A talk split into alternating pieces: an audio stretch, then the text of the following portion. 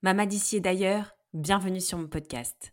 Je suis Marion, j'ai 32 ans et je suis maman d'un merveilleux petit garçon de 3 ans qui se prénomme Nathan. Parce que la maternité est plurielle et universelle, Mama, c'est le rendez-vous des mamans du monde. Ici, on ouvre son regard sur la maternité, sa maternité. On tend à faire connaître cette vision de la maternité à la fois avant-gardiste tout autant qu'ancestrale. On se donne la liberté de penser sa maternité autrement, différemment. Parce que Mama le podcast, c'est un appel à incarner sa maternité en s'inspirant, se nourrissant des histoires, des us et coutumes, des traditions des mamans d'ici et d'ailleurs. Mama le podcast, c'est un temps qui nous est offert où les histoires sont authentiques et les émotions pures. J'arrête là la présentation de Mama le podcast pour laisser la parole à Sophia. Bonjour Sophia. Bonjour Marion. Je suis vraiment très contente de t'avoir aujourd'hui au micro euh, de Mama le podcast pour nous parler de ton histoire. C'est toi qui m'as contacté euh, via Instagram pour euh, nous partager l'histoire particulière de ta maternité puisque tu as été happée par cette maladie de grossesse qu'on appelle la pré-éclampsie et tu souhaitais nous partager un message extrêmement important pour toi euh, et donc, ça sera le sujet de cet épisode. Et euh, je te laisse euh, peut-être tout de suite te présenter, nous dire un petit peu qui tu es et nous présenter rapidement ta, vie de petite famille. Alors, du coup, effectivement, c'est moi qui t'ai contacté. Je suis très heureuse de pouvoir un petit peu parler de ce sujet qui, du coup, me tient à cœur et que malheureusement, je pense beaucoup ne connaissent pas. Donc, je m'appelle Sophia, j'ai 29 ans depuis peu. Je suis maman de deux enfants, donc euh, d'une petite Victoria qui a 28 mois et Léopold qui a maintenant 11 mois déjà. Euh, je suis mariée depuis 5 ans, en couple depuis 10 ans et dans la vie, je suis juriste de formation et depuis peu créatrice de contenu sur les réseaux, mais bon. Oui, on va en parler justement aussi. on va en parler justement de ce thème spécifique de l'allaitement que tu as choisi aussi de promouvoir et de porter sur les réseaux sociaux.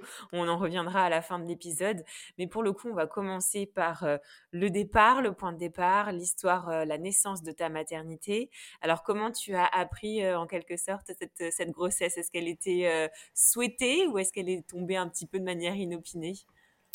Euh, ma première grossesse était souhaitée, désirée. Euh, je, suis tombée enceinte très rapidement, donc ça a été ma chance parce que j'étais un petit peu la, femme un petit peu stressée. Je faisais des tests de grossesse tous les jours euh, pour voir si c'était bien ou pas bon. Enfin voilà, j'étais vraiment très anxieuse et très, enfin très pressée en fait. Et au final, je suis tombée enceinte tout de suite. Premier cycle, je suis tombée enceinte, donc voilà, très bonne nouvelle, très très bon début de grossesse.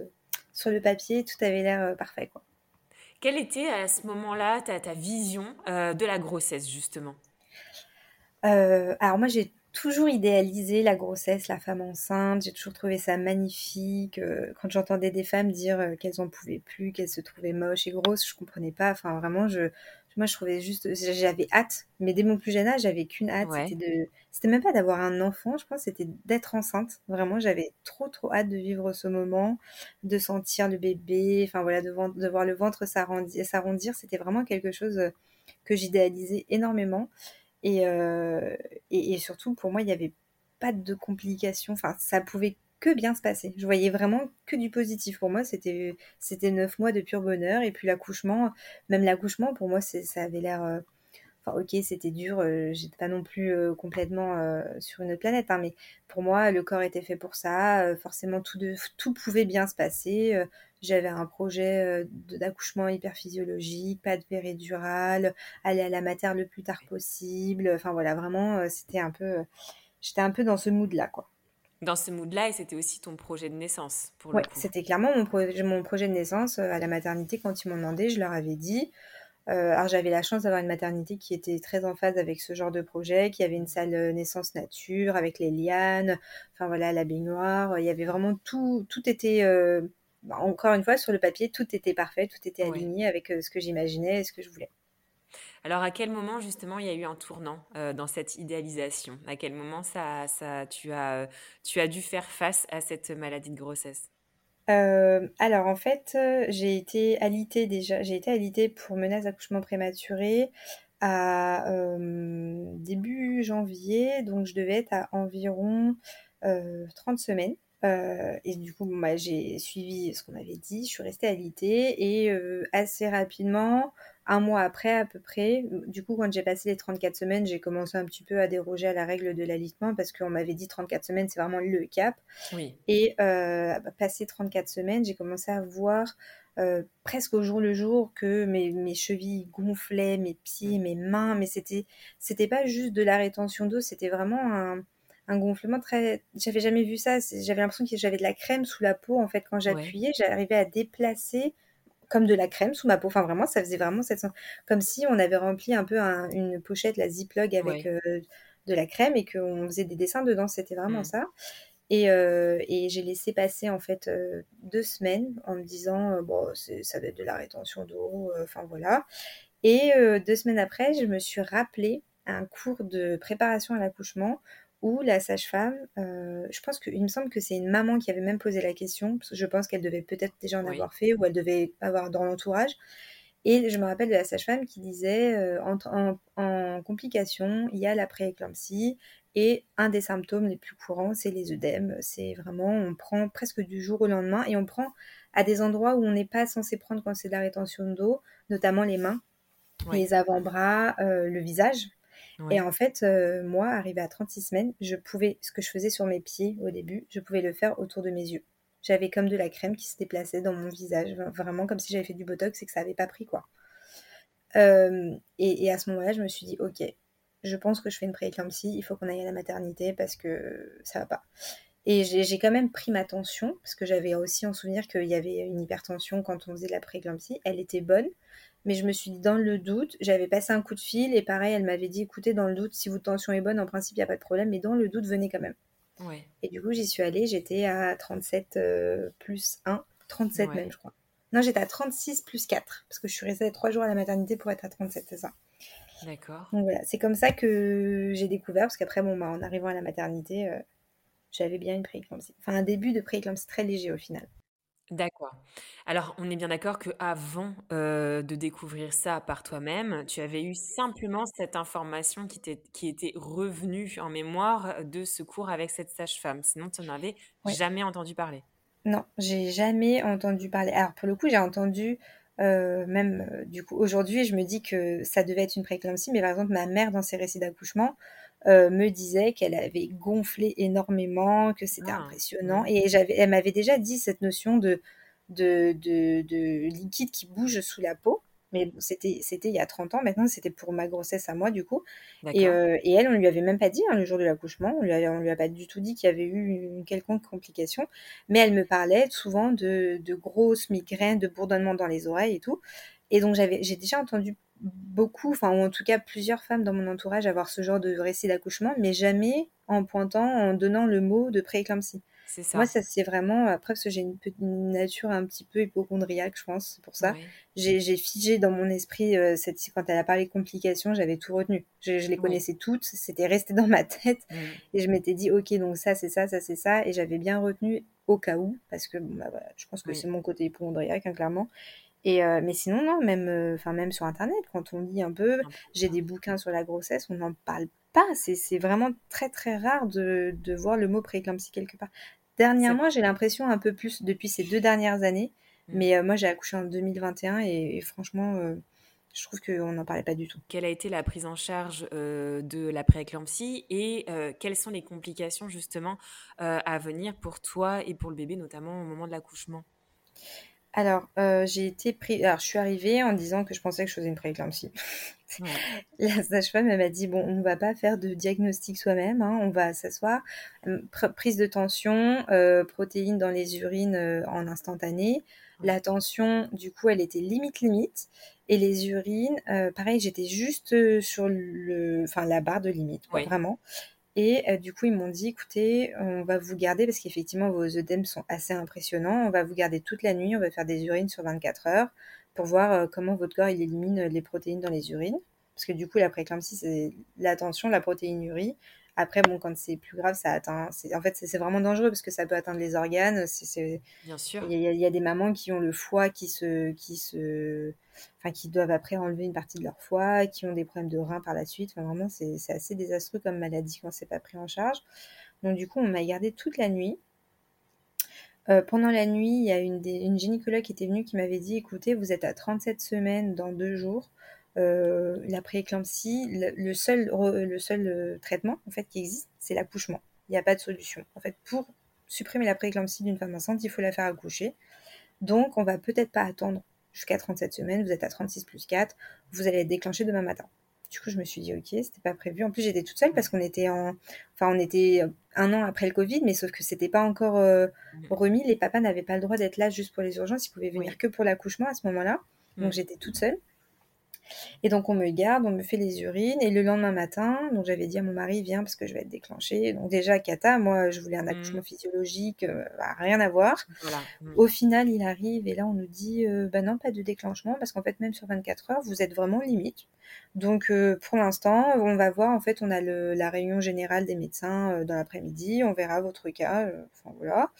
Entre-temps, ma tension, euh, on avait déjà remarqué, mais légèrement à ce moment-là, que dès qu'il y avait un médecin avec moi, ma tension était plus haute que quand il y avait personne.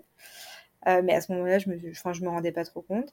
Et donc, le conseil des médecins passe. Et là, on revient et on me dit finalement, si vous allez, vous allez être déclenché, de toute façon, euh, pourquoi prendre un risque alors que vous êtes à 37 semaines? Enfin, voilà, il n'y a pas. Autant, on va pas vous laisser rentrer au risque que ça se transforme en fait en éclampsie. On va vous faire accoucher. Par contre, on ne sait pas si ce sera aujourd'hui ou demain. Et en fait, ça a été un peu comme ça, euh, oui, non, oui, non, pendant euh, presque trois jours.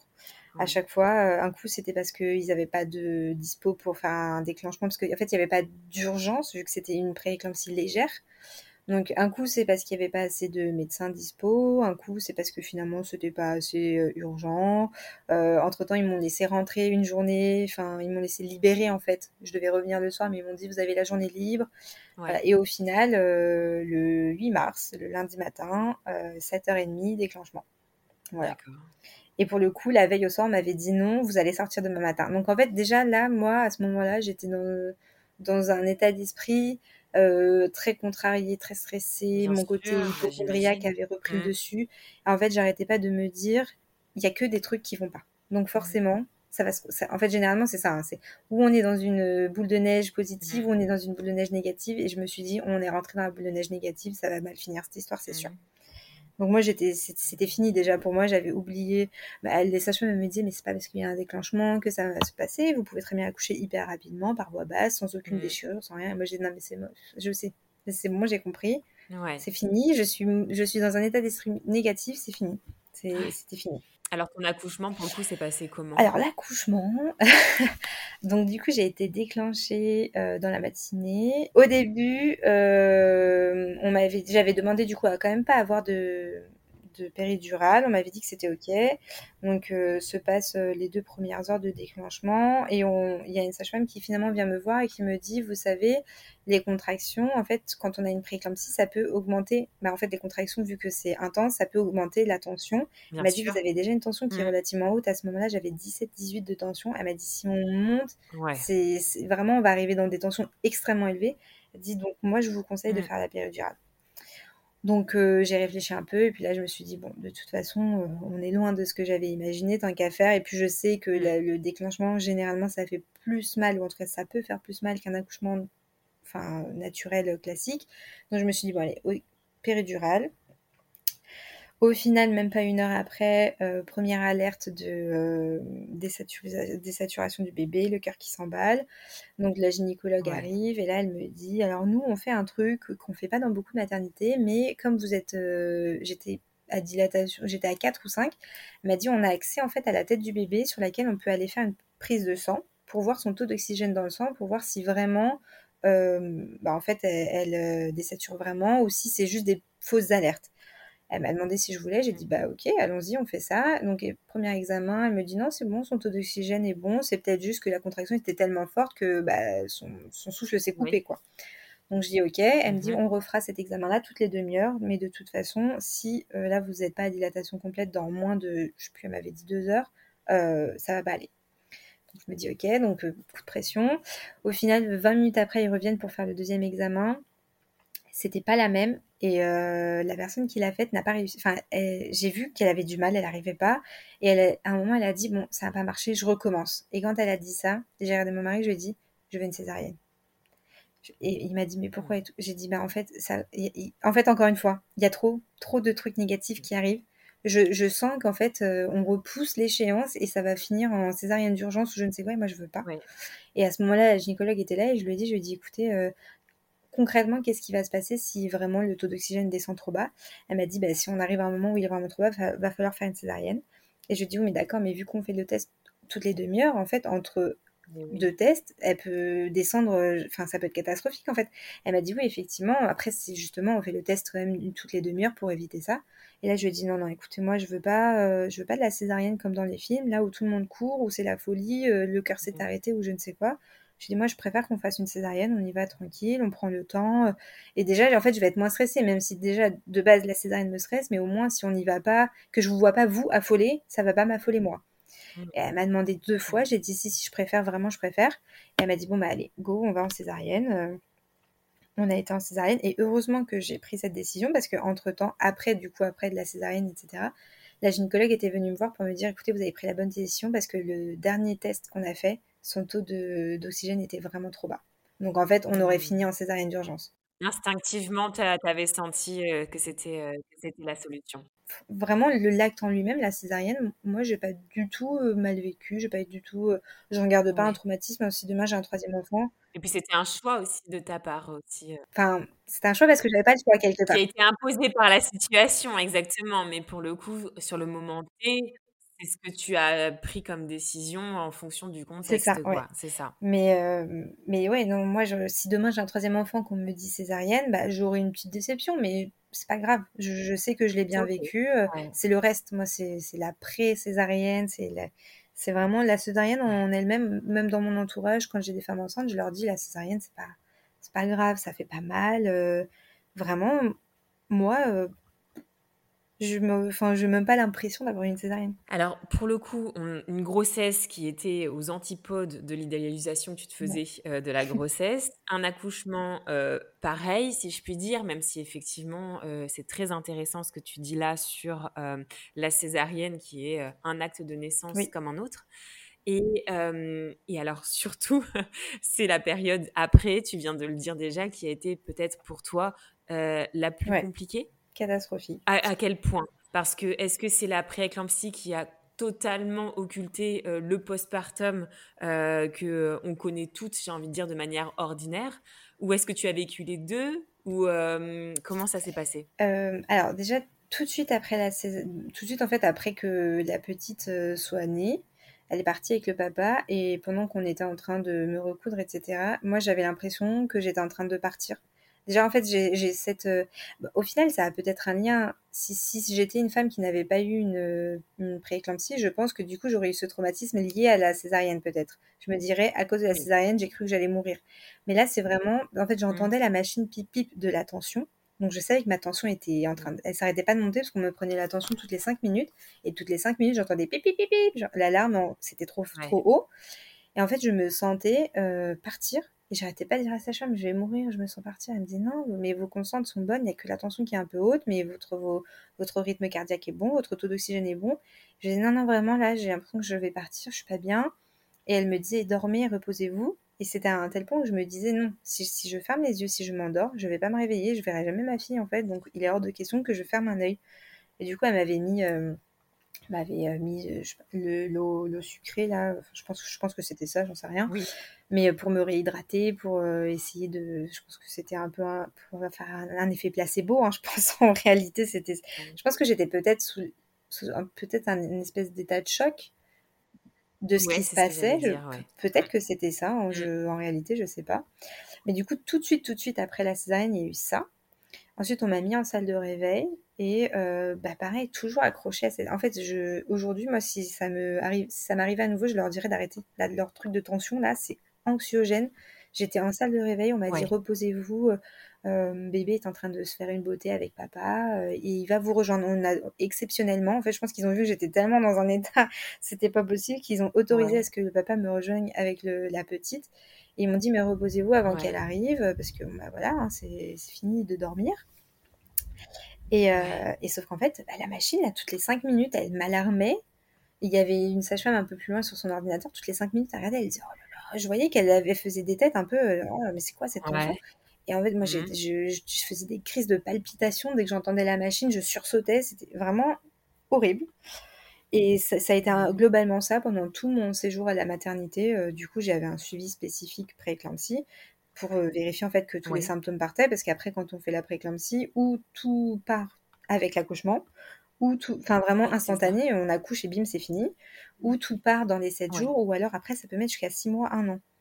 Donc en fait, là, on voulait savoir euh, dans quel stade je me situais pour savoir si j'allais devoir être sous traitement ou pas. Donc j'avais prise de tension trois fois par jour pendant une demi-heure. On me laissait le bracelet qui prenait la tension toutes les cinq minutes.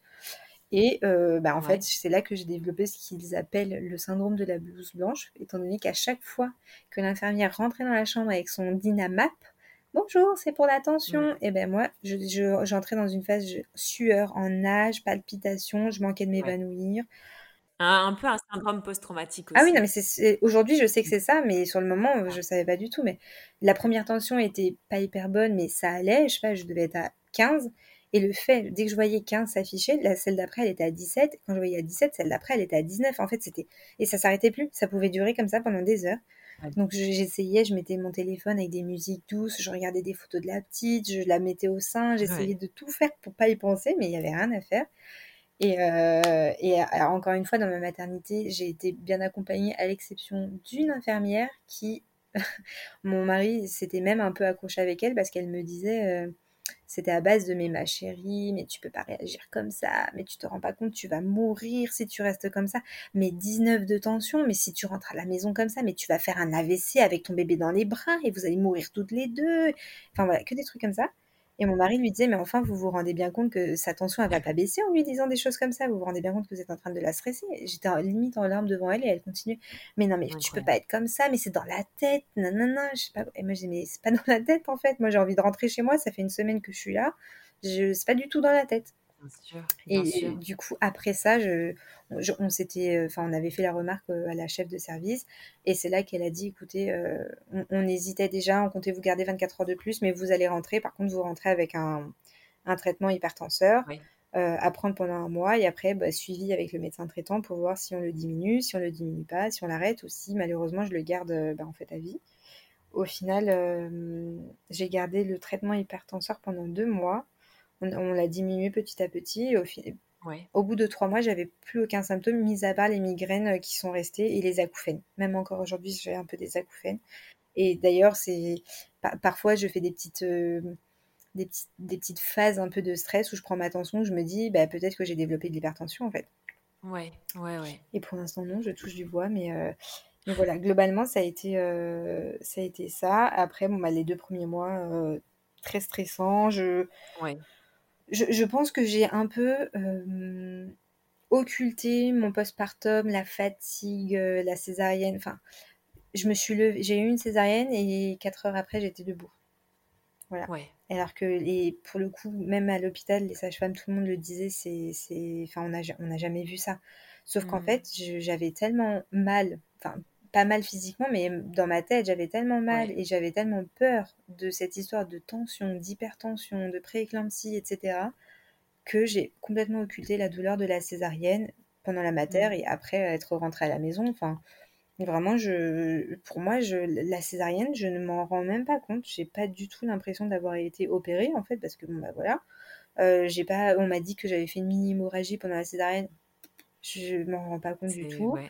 Euh, Enfin, vraiment, ça m'a, ça m'est totalement passé au-dessus toutes les complications, la fatigue. en fait, je pensais qu'à ça pendant deux mois. J'ai pensé que, parce qu'en fait, ça englobait un tout. C'est que du coup, ça m'a développé. Je, pensais déjà, je venais d'accoucher, je me disais déjà, mais en fait, ça veut dire que si j'ai un autre enfant, ben, je vais mmh. refaire une prééclampsie. Et à la maternité, il m'avait dit un truc en me disant, pas pour la prééclampsie, mais quand j'ai été alitée pour la menace d'accouchement prématuré, il m'avait dit quand on a une complication dans une grossesse, généralement, les grossesses qui suivent, c'est pas forcément, mais si la même complication revient, elle revient généralement plus tôt dans la grossesse et de façon plus intense.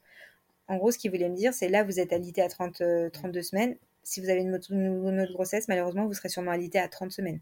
Et donc, je me suis dit, mais en fait, du coup, la prééclampsie, Là, ça a été une prééclampsie légère à 36 semaines, donc pas trop d'impact pour le bébé parce qu'elle était à terme. Mais ça veut dire que pour la prochaine, si j'en refais une, elle va peut-être arriver en milieu de grossesse. Et là, c'est super dangereux. Donc dans ma tête, je venais à peine d'accoucher que je me disais déjà, en fait, j'aurais pas d'autres enfants. C'est pas possible. J'aurais pas d'autres enfants. Et sur ton postpartum, euh, comme tu viens de le dire, pendant deux mois après, tu étais encore euh, très imprégnée euh, de, de, ce trauma que tu as eu par rapport à la prééclampsie. Mm.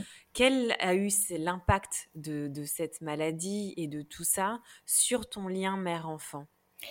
Eh bien alors, étonnamment, le fait de ne pas avoir eu l'accouchement que je voulais et d'avoir eu des complications, j'ai eu un peu le sentiment de, pas de l'imposteur, mais je me disais bah, en fait, euh, je, suis née, enfin, elle est née aujourd'hui, je suis née maman aujourd'hui, mais j'ai pas l'impression.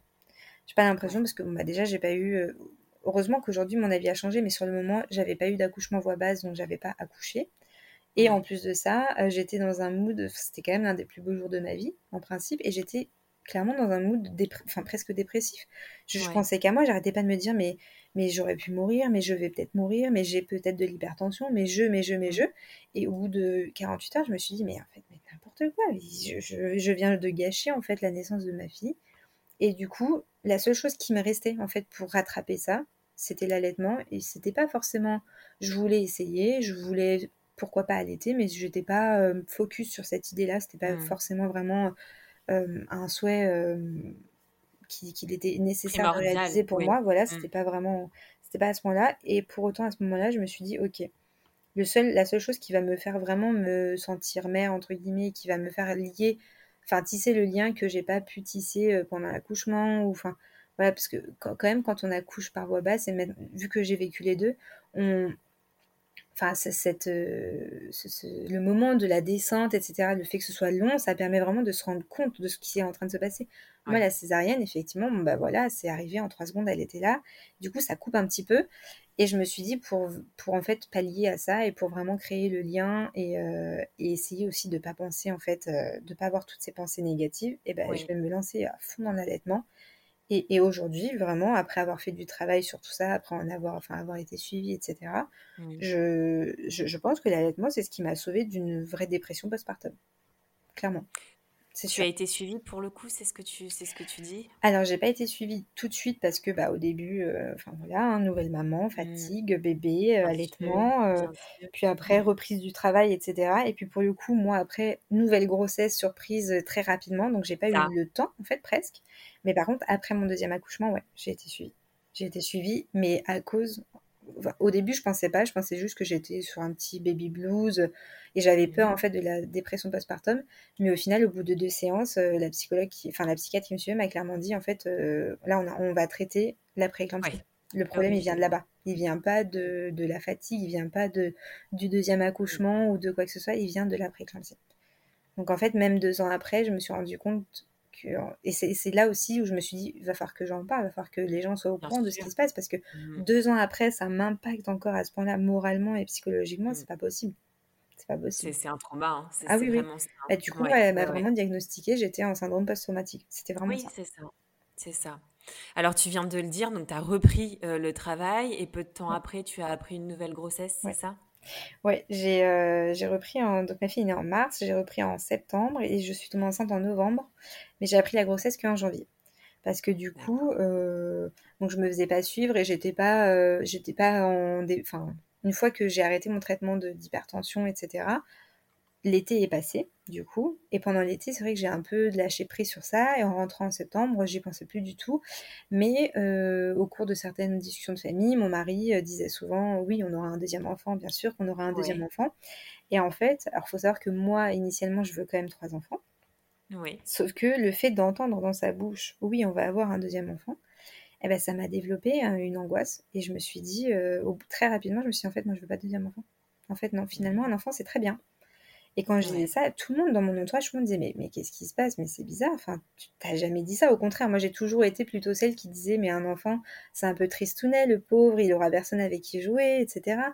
Et tout le monde me dit, mais pour comment ça se fait que tu as changé d'avis Qu'est-ce qui se passe? Et moi, je dis, bah non, mais c'est juste que Victoria, elle me comble très bien. En fait, je, cachais un peu les choses, mais dans ma tête, c'était juste euh, deuxième grossesse, bah, risque de prééclampsie, euh, risque de deuxième césarienne, euh, enfin mmh. voilà, risque de plein de choses.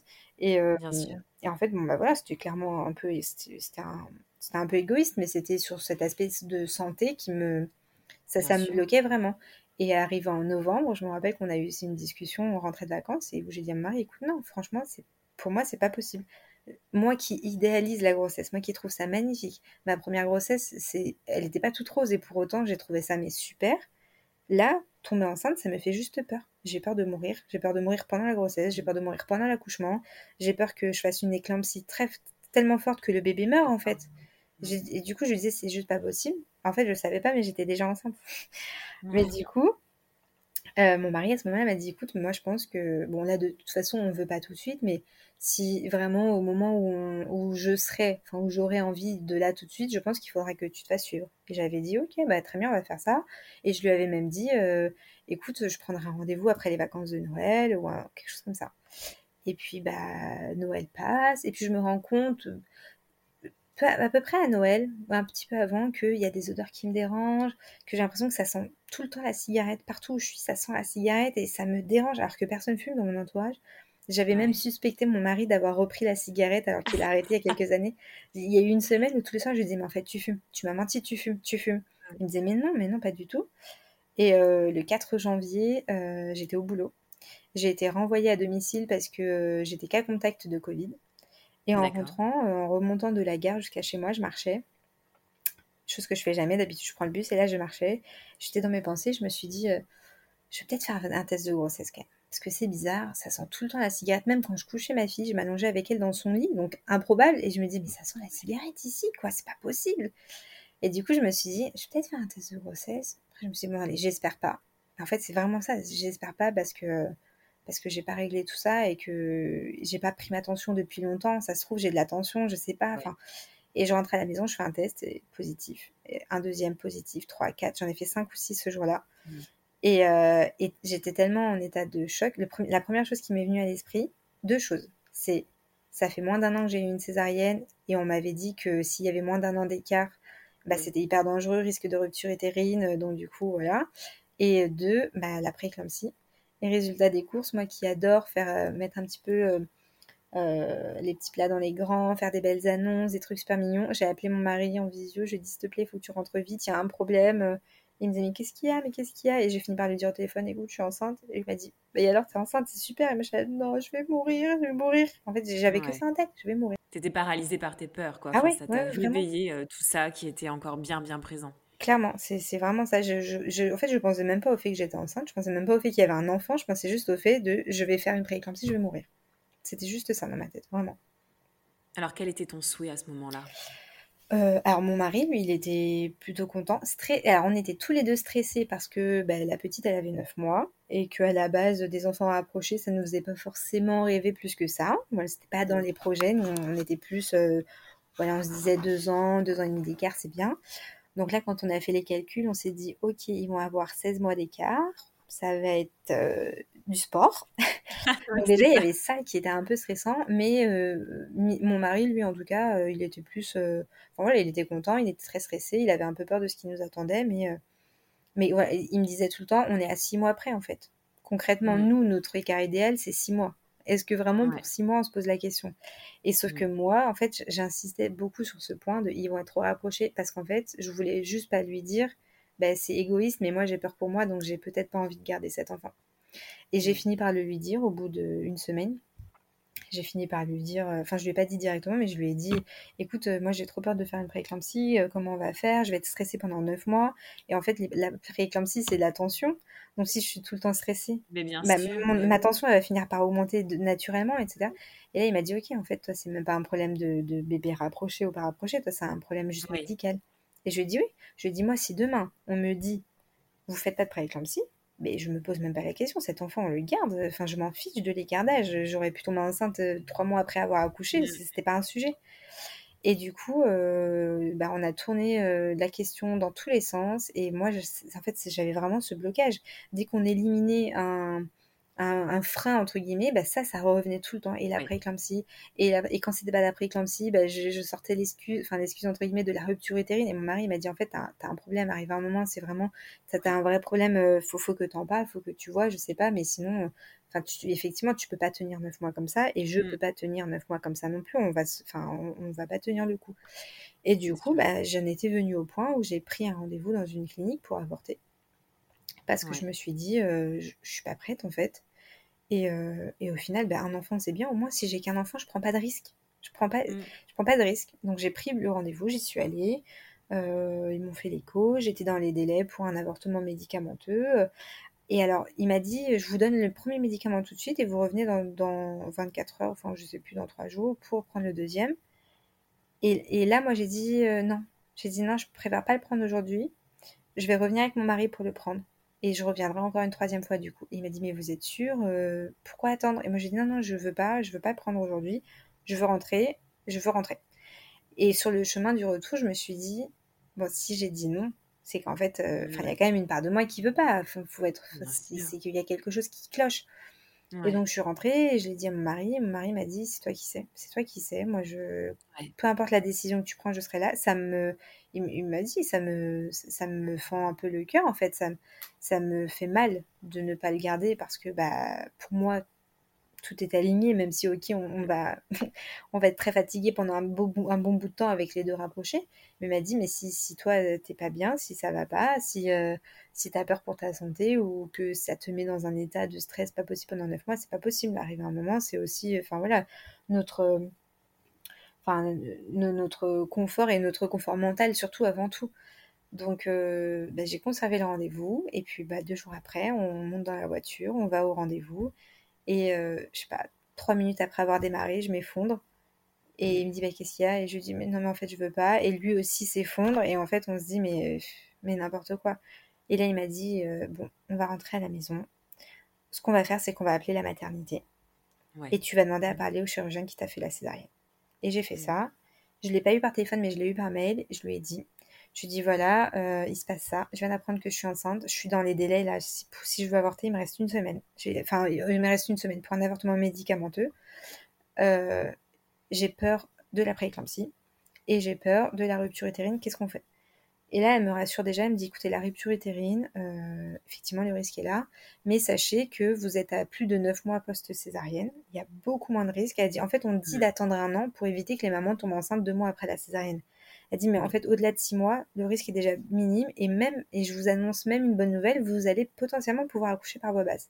Donc déjà, quand elle m'a dit ça, je me suis dit, ok, en fait, ce point-là, ça va.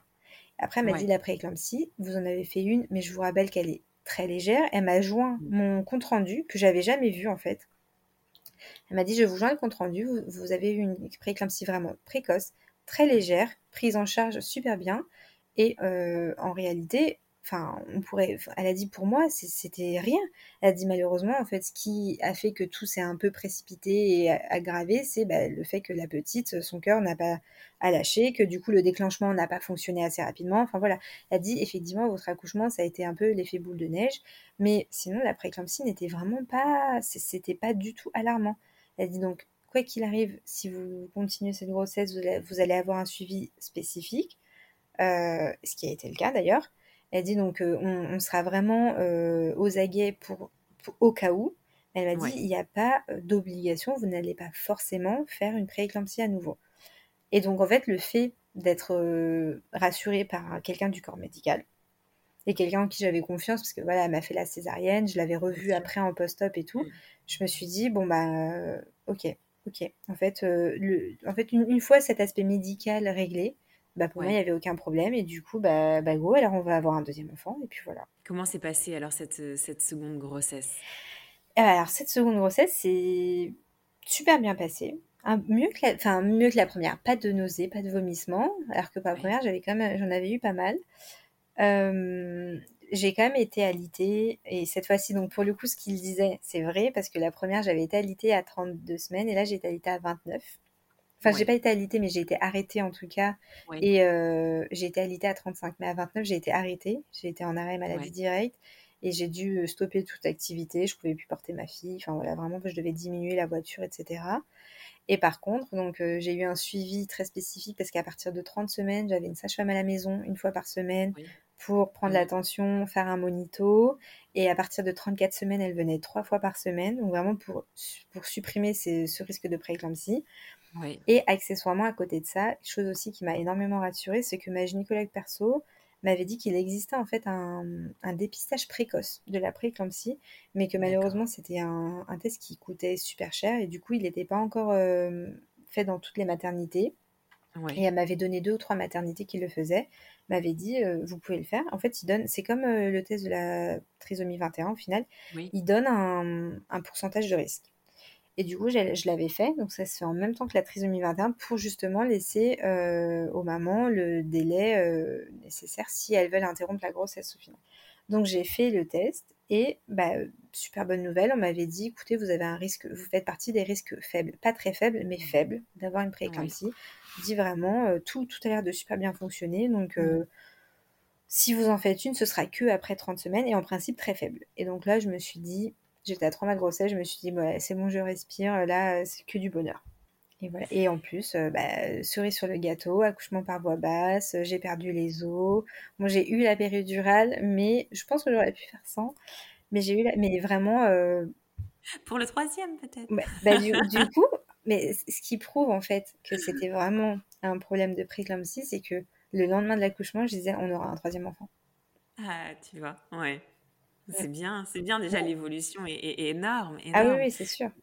Mais là, pour le coup, tu me dis ça, mais tout à l'heure, tu m'as dit que tu avais eu un suivi euh, après justement cette deuxième grossesse. Donc, ça veut dire qu'il y a eu une rechute Alors, j'ai eu un suivi parce que euh, euh, un petit peu, c'est un petit peu tombé comme ça. En fait, j'étais en, du coup en congé maternité et j'avais vu la médecine du travail en rendez-vous pré-reprise.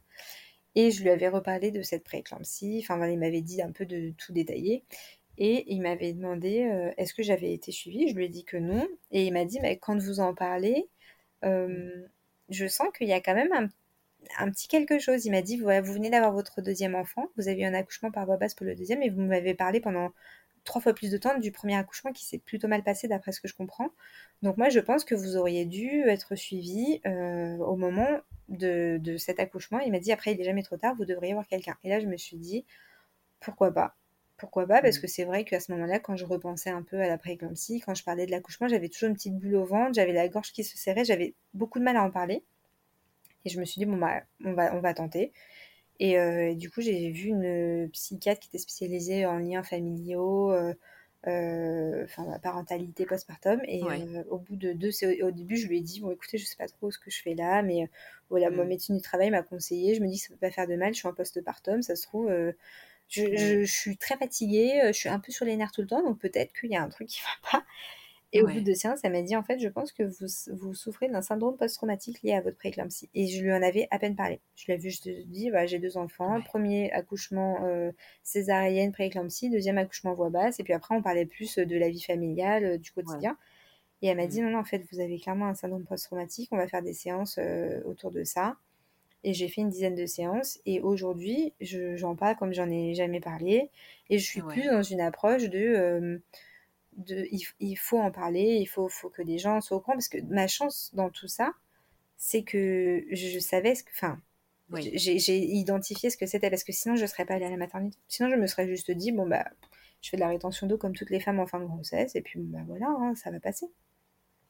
Aujourd'hui, cette, euh, cette, euh, cette maladie que tu as, que as découvert justement pendant ta grossesse, euh, ce manque d'information ou cette désinformation, qu'est-ce que tu souhaites en faire? Est-ce que tu aimerais pouvoir, quel est le message en tout cas que tu souhaiterais faire passer tant aux, mamans qui nous écoutent que aux professionnels aussi de santé?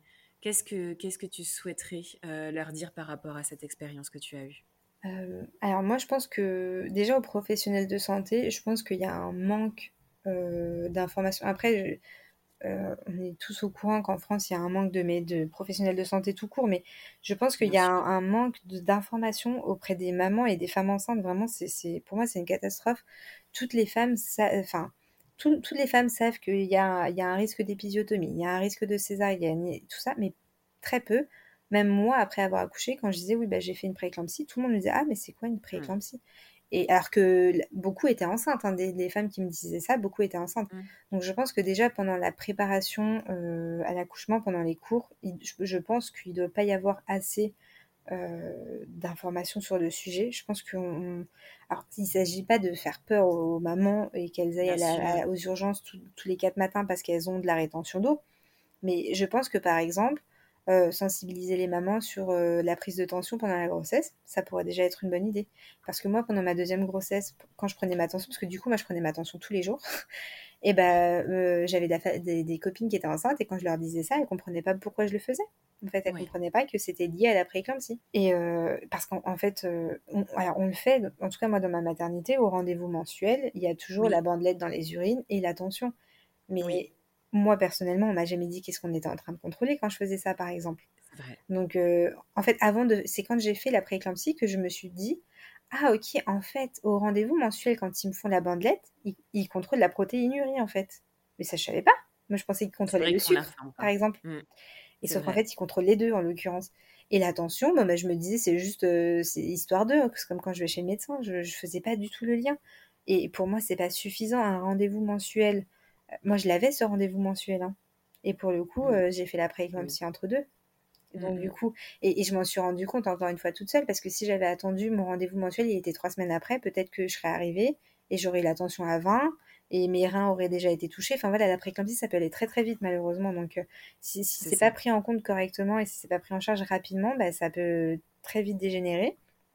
Donc, du coup, je pense effectivement que en termes de professionnels de santé, il devrait peut-être y avoir. Euh, je ne dis pas un cours de préparation à l'accouchement spécifiquement sur la prééclampsie, mais en tout cas, on devrait aborder le sujet, euh, sensibiliser aux symptômes, euh, quels sont les motifs. Euh, parce que par exemple, dans les motifs pour venir aux urgences, effectivement, je sais qu'il y a bah, tension haute, mais sauf que du coup, on ne dit pas aux mamans de prendre leur tension, donc comment ils peuvent savoir qu'elles ont la tension haute? Et il y a, si on a la barre, la barre au niveau, enfin une sensation de barre au niveau du sous les côtes, parce que bah, là, en fait, mais sauf que ça, ça veut juste dire que c'est une prééclampsie déjà aggravée, parce que ça veut dire que les organes sont déjà touchés. Donc en fait, on, préconise au moment de venir à la maternité quand elles, quand elles ont déjà des symptômes de prééclampsie très graves. Autant mm, les, les, les, sensibiliser à venir quand elles ont des symptômes légers, pour pouvoir prendre en charge une prééclampsie légère. Donc quand elles ont la tension un peu haute, quand elles ont des bourdonnements, qu'elles ont des sifflements dans les oreilles, euh, les œdèmes sur les jambes, les bras, les mains, enfin voilà. Mm il y a tout ça. Après, bah, effectivement, tous les médecins peuvent pas être derrière toutes les, les femmes enceintes. Hein, ça, euh, c'est, on, idéalise un petit peu aussi. C'est évident, mais il y a ça. Et après, bah, du côté des mamans, euh, la réciproque, en fait, moi, j'ai envie de, de dire, euh, renseignez-vous et, en fait, bah, surveillez-vous quelque part. Prendre sa tension, bah, c'est pas compliqué. Hein, on achète le tensiomètre, voilà, prendre sa tension et on demande au médecin la première fois quelle est la bonne tension qu'il faut pas dépasser. Et puis bah, le jour où on la dépasse trois fois de suite, bah, on va à la maternité. Euh, surveiller les symptômes, voilà, les bourdonnements, euh, les petites taches devant les yeux, en fait vraiment se, surveiller et peut-être, euh, alors je dis pas qu'il faut voir la, la, grossesse comme quelque chose qui peut être compliqué, mais garder quand même en tête que que c'est pas forcément toujours tout beau tout rose et euh, bah, que quand il y a des symptômes, il faut consulter et il faut pas se dire bon bah j'ai rendez-vous dans trois semaines, ça peut attendre.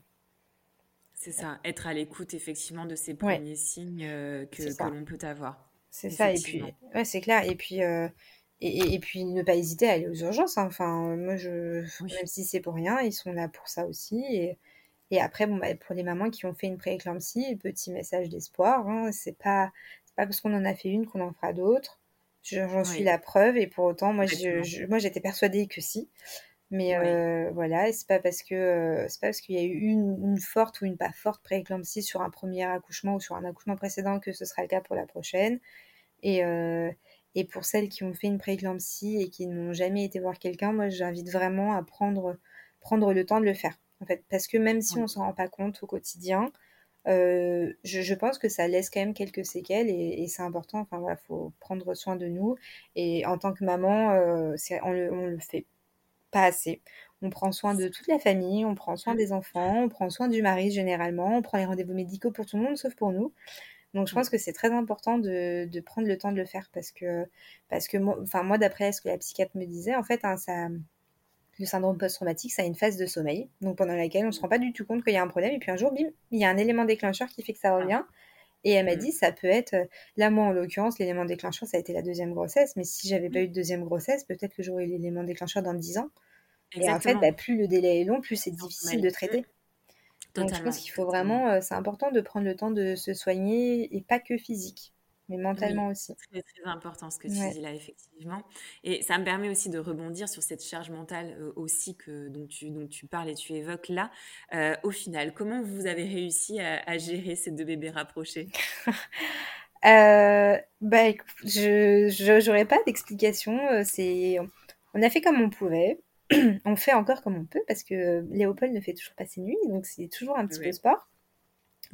Mais concrètement, quand on a deux bébés rapprochés au début, euh, je pense que il y a un peu une euh, comment dire une, séparation qui se crée, une séparation naturelle qui se crée. Le papa gère le plus grand, la maman gère le plus petit.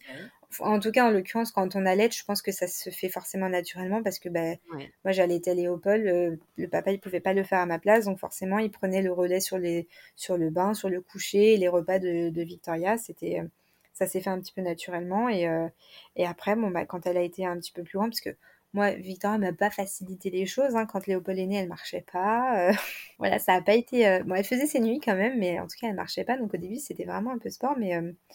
Mais non, au final, on trouve vraiment, on trouve sa place rapidement. harmonie, en tout cas, ouais. Ouais, c'est après c'est plus dur de passer de 1 à 2 que de 0 à 1 quand même. Hein, je... C'est important de le dire. Mais ça passe, ça passe. Il va avoir un an. Il fait toujours pas ses nuits, mais c'est quand même beaucoup plus facile qu'au début. Et, euh, et, puis oui, enfin chacun trouve sa place. Il y a un peu une petite phase où, euh, où je pense qu'en tant que maman, on se doit tous toutes se le dire, mais il y a un peu une petite phase où euh, moi je me suis dit mince, mais je la délaisse totalement pour le petit. Oh là là. C'était un peu une de mes craintes en plus du fait qu'elle était encore si petite quand je suis tombée enceinte que je me disais mais elle a encore trop besoin de moi. Et, et au final, bah, ça revient, en fait. Bah, enfin, indéniablement, et en fait, c'est ah, pas possible d'y échapper. Il y a forcément une phase où c'est plus papa qui s'occupe du, du, grand, c'est pas possible autrement, ou alors vraiment on se découpe en 12. Mais, euh, mais ça revient après quand le bébé commence à être un peu plus grand, qu'il a des phases de sommeil un peu plus longues, bah on retrouve le temps de pouvoir profiter un petit peu plus du, du grand ou de la grande. Et, euh, et après, bah, c'est que du, que du bonheur. Hein. Beaucoup de fatigue, mais que ah. du bonheur, vraiment. Et c'est après donc cette dernière grossesse ou, euh, ou avant que tu as décidé de te lancer dans cet accompagnement à l'allaitement et à la parentalité? Euh, Non, c'est après. Du coup, c'est là pendant mon postpartum et mon congé de Léopold où euh, j'ai eu énormément de mamans, enfin de copines et de personnes dans notre entourage qui sont tombées enceintes. Et bah, comme moi j'ai allaité les deux, que j'ai Victoria l'allaitement s'est arrêté parce que je, je, pense que c'est lié à la grossesse. J'ai eu une baisse de lactation. Elle était en demande et au final elle n'était pas du tout assez euh, satisfaite. Donc elle a fini par prendre le biberon alors qu'elle voulait pas du biberon à la base. Mais Léopold je l'allaite encore alors qu'il a 11 mois. Et du coup dans notre entourage je pense que bah, naturellement, quand on a une, une, personne qui a une bonne expérience, on, on, lui demande des conseils. Et du coup, j'avais beaucoup de mmh. demandes de nos proches, de, de mes amis sur l'allaitement. Et à chaque fois qu'on a discuté, euh, bah, j'en ai beaucoup qui m'ont dit Mais tu donnes, tu donnes envie, en fait. Tu donnes envie d'allaiter. Et tu, tu, en fait, tu, tu déconstruis un peu les idées qu'il y a sur l'allaitement. Tu, mmh. euh, bah, tu dis la vérité, mais sans faire peur. Et ça donne vraiment envie. J'ai même certaines personnes dans notre entourage qui ne voulaient pas allaiter, qui au final ont allaité parce que, bah, après avoir parlé avec moi, je, je pense que c'est ça, je leur ai donné envie. Euh, et du coup, je me suis dit, mais en fait, euh, en fait c'est tellement une, une expérience magique. Enfin, vraiment, l'allaitement, c'est. C'est pas plus magique que la grossesse, mais presque. Et pour moi, c'est vraiment la continuité, quoi. C'est la grossesse, c'est magnifique. On a le bébé que pour nous, et après il est là, mais on a encore ce petit moment que pour nous, et il y a que nous qui pouvons subvenir à ce besoin-là. Et je trouve que c'est vraiment la continuité de la grossesse. Et je me suis dit, c'est trop dommage qu'il y ait des mamans qui passent à côté de ça parce que bah, elles n'y arrivent pas, ou parce qu'elles sont mal renseignées, ou parce qu'à un moment donné, il y a une personne qui leur donne le mauvais conseil. Je me suis dit, ok, je vais, euh, je vais voir ce que je peux faire. Je vais me former. Je me suis renseignée. Euh, et je me suis dit, euh, on va tenter. De toute façon, si jamais euh, je vais faire des vidéos sur les réseaux, s'il y a personne qui me regarde, eh ben, tant pis, hein, c'est pas grave. Et puis voilà, j'arrêterai. Et ça fonctionne super ouais, bien. Au final, ça prend plutôt bien. Et puis, c'est ce, qui, ce qui est super, c'est que j'ai des, des, super bons retours. Enfin, vraiment, j'ai des mamans qui, qui ont réglé des problèmes ou qui ont pareil, qui ont, qui ont commencé à allaiter parce qu'il y a une de mes vidéos qui leur a plu. Enfin, mmh. voilà, moi, je trouve ça super. Un moyen de communiquer aussi très intéressant. Tu mets aussi le doigt sur cette communication qu'il y a autour de l'allaitement. Et, euh, effectivement, peut-être qu'il y a une façon aussi de la donner et de la livrer, cette information, euh, qui, euh, qui doit être peut-être revue dans certains cas. Et, c'est peut-être pour ça aussi, justement, que, que les mamans viennent vers toi aussi, parce que celle que tu livres, eh ben, elle est adaptée, en nuances, juste aussi. Et, et, c'est génial, en tout cas, tout ce que tu proposes. Et je le relayerai de toute façon au moment de, de, de la diffusion de cet épisode après, moi, j'avais aussi à cœur quelque part de. Parce que moi, pendant mon premier allaitement, j'ai dû voir une conseillère en lactation. Et euh, j'avais été choquée de. C'est pas pris en charge. Et j'avais payé 130 euros la consultation. Et je m'étais dit, mais, mais mince, en fait, on parle quand même de, de, de nourrir son bébé enfin de quelque chose qui est vital. Alors ok, le lait en poudre ça existe, mais à la base si ça n'existait pas, bah, nourrir son bébé, l'allaiter, ça serait vital. On parle d'un truc qui est vital, et bah, si tu es dans, enfin si es dans une situation financière un peu compliquée, tu peux pas te permettre de payer 120 euros de consultation en lactation. Et, je me suis dit mais mais c'est pas possible de devoir payer 120 euros pour qu'on te, te, montre et qu'on t'explique comment bah, bien nourrir ton bébé, comment euh, le faire vivre en fait. Je, vraiment ça m'avait choqué. Et sur le moment, bon, j'étais passée euh, J'étais passée outre, mais là je me suis dit, mais mince, en fait, il doit y avoir plein de mamans qui, encore une fois, du coup, n'arrivent pas à allaiter ou pour qui l'allaitement s'arrête parce qu'elles n'ont pas pu consulter. Et je me suis dit, bah en fait, euh, bah, en fait peut-être qu'il y a plein de consultantes en lactation qui sont du coup contre l'idée que certaines personnes comme moi fassent euh, de, de l'information sur l'allaitement sur les réseaux parce que c'est gratuit et peut-être que ça, ça, leur enlève, enfin, je pense pas que ça leur nuit euh, non plus parce que les gens continuent quand même à aller voir en physique. Mais, euh, mais je pense qu'il doit y en avoir plein qui quand même sont un petit peu euh, mitigés sur l'idée que sur les réseaux on en parle gratuitement parce que bah, elles, euh, elles le font payer et bah, voilà, c'est business is business hein, comme on dit. Mais moi j'avais quand même à cœur cette idée de me dire je vais donner l'information gratuite parce que bah, en fait pour moi, c'est, ça, c'est pas, ça peut pas être payant. À l'été, c'est pas, c'est pas payant. C'est, je comprends pas l'idée en fait. Je, bien sûr. Moi, je, ou à minima, je pense que ça devrait être pris en charge par la Sécu. À minima. Oui, bien sûr. Comme une consultation de pédiatre en fait. C'est, pour moi, c'est, ça serait le minimum. Et, et, là, là, ok, on pourrait s'entendre même peu, peu importe le tarif, mais que en gros, il y a une espèce de sélection financière de qui va pouvoir allaiter son bébé ou qui va pouvoir surmonter les complications d'allaitement ou pas. Je, je trouve ça mais ahurissant. Totalement. C'est très très intéressant ce que, ce, que, ce que tu dis. Et puis effectivement, ton contenu permet aussi peut-être euh, d'éveiller, d'attiser la curiosité mm. sur euh, les mamans qui sont indécises euh, quant à ce souhait d'allaiter. Et c'est là aussi l'essentiel, éveiller cette curiosité-là qu'on n'a peut-être pas suffisamment aussi en, cours, en tout cas pour l'accouchement, en préparation à l'accouchement ou auprès tout simplement du, du corps professionnel actuel. C'est sûr. Oui, c'est ça. Et puis il y a plein de mamans qui ont aussi en tête euh, des fausses idées euh, euh, mm. que mamie Jacqueline, elle disait, ça, ça fait super mal et ton bébé il dormira pas, etc. etc. Du coup, c'est important de, leur donner des vrais exemples concrets et puis de, enfin aussi de dédramatiser un petit peu. Enfin voilà, un bébé à l'été, il passe pas 24 heures accroché à sa maman et puis le bébé au biberon, il dormira pas forcément mieux. Hein. c'est un mythe. C'est ça, déculpabiliser un petit peu et en tout cas donner euh, une information et après euh, laisser euh, le, Libre choix de, la maman exactement choisir ce qui l'a fait vibrer et, le, choix qui est plus en phase avec, avec qui elle est, ce qu'elle est, le contexte dans lequel elle est aussi. Ouais, c'est exactement ça. C'est superbe. Mais écoute Sophia, je ne sais pas s'il y avait quelque chose d'autre dont tu voulais ajouter ou parler au cours de cet épisode? Euh, bah écoute, je pense qu'on a fait le tour sur la pré-éclampsie. Voilà, l'idée globale, c'est Oui. quand même de, voilà, de prendre soin de soi, de, de garder en tête, euh, mais de quand même profiter de la grossesse. hein. Voilà, c'est la pré-éclampsie, c'est quand même, euh, c'est- je j'ai pas le pourcentage en tête, hein, mais c'est c'est- c'est assez rare. C'est quand même Ouais. assez rare, donc il faut pas non plus créer une angoisse sur ça, mais essayer toujours de garder en tête que ça existe, au moindre symptôme de consulter, et après, bah, de façon globale, hein, maman, pas maman, euh, juste euh, les Mm. femmes, enfin, faut prendre soin de soi, de notre santé mentale, faut prendre le, le temps pour nous. Et, euh, et après, bah, à toutes les mamans allaitantes, si jamais vous avez des petites questions ou juste envie de, voilà, de partager sur ce sujet-là, moi j'ai, je suis très ouverte sur le sujet. J'ai du coup mon compte Insta, mon compte TikTok et j'ai créé là il y a peu un, un groupe de soutien à l'allaitement où on est maintenant 70 mamans à communiquer. Super. Un peu comme une, Ouais. ça ressemble un peu à un groupe WhatsApp, mais du coup, c'est sur Insta et c'est privé, mais du coup, on s'échange, il y a des photos qui passent. Ça fait vraiment Ouais. petite communauté, c'est très sympa et ça permet d'avoir plusieurs avis parce que bah, me suivre, je sais que c'est sympa, mais euh, avoir les avis d'autres mamans Bien aussi, c'est très sympa Mm. aussi. Donc voilà, Bien si jamais euh, ça intéresse, je... ma porte est grande ouverte. Voilà. C'est super. Mais en tout cas, merci beaucoup, Sophia, pour, euh, pour toutes ces informations que tu nous as livrées au cours de, cette, de cet épisode. Euh, merci infiniment de nous avoir partagé cette, euh, cette partie de ton histoire, de ta maternité. Et puis, on te suivra de toute façon, on suivra ton évolution aussi sur, sur les réseaux. Et une très, très belle continuation à toi et au plaisir, Sophia. Eh Merci ben, beaucoup. c'est très gentil, merci à toi d'avoir permis un petit peu de parler de, de la préclampsie qui, qui est encore assez peu connue et puis de faire parler encore une fois de l'allaitement qui est, qui est vraiment euh, une aventure euh, superbe. Une belle aventure beaucoup. lactée. C'est clair. Merci, Sophia. À bientôt. Merci, à bientôt. Mama, merci pour ta fidélité et ton écoute si précieuse pour moi et toutes les mamas auditrices. Abonne-toi à mon compte Instagram mama.lepodcast pour y retrouver les moments phares des épisodes et bien plus. Mama le podcast est présent sur toutes les plateformes d'écoute ainsi que sur YouTube.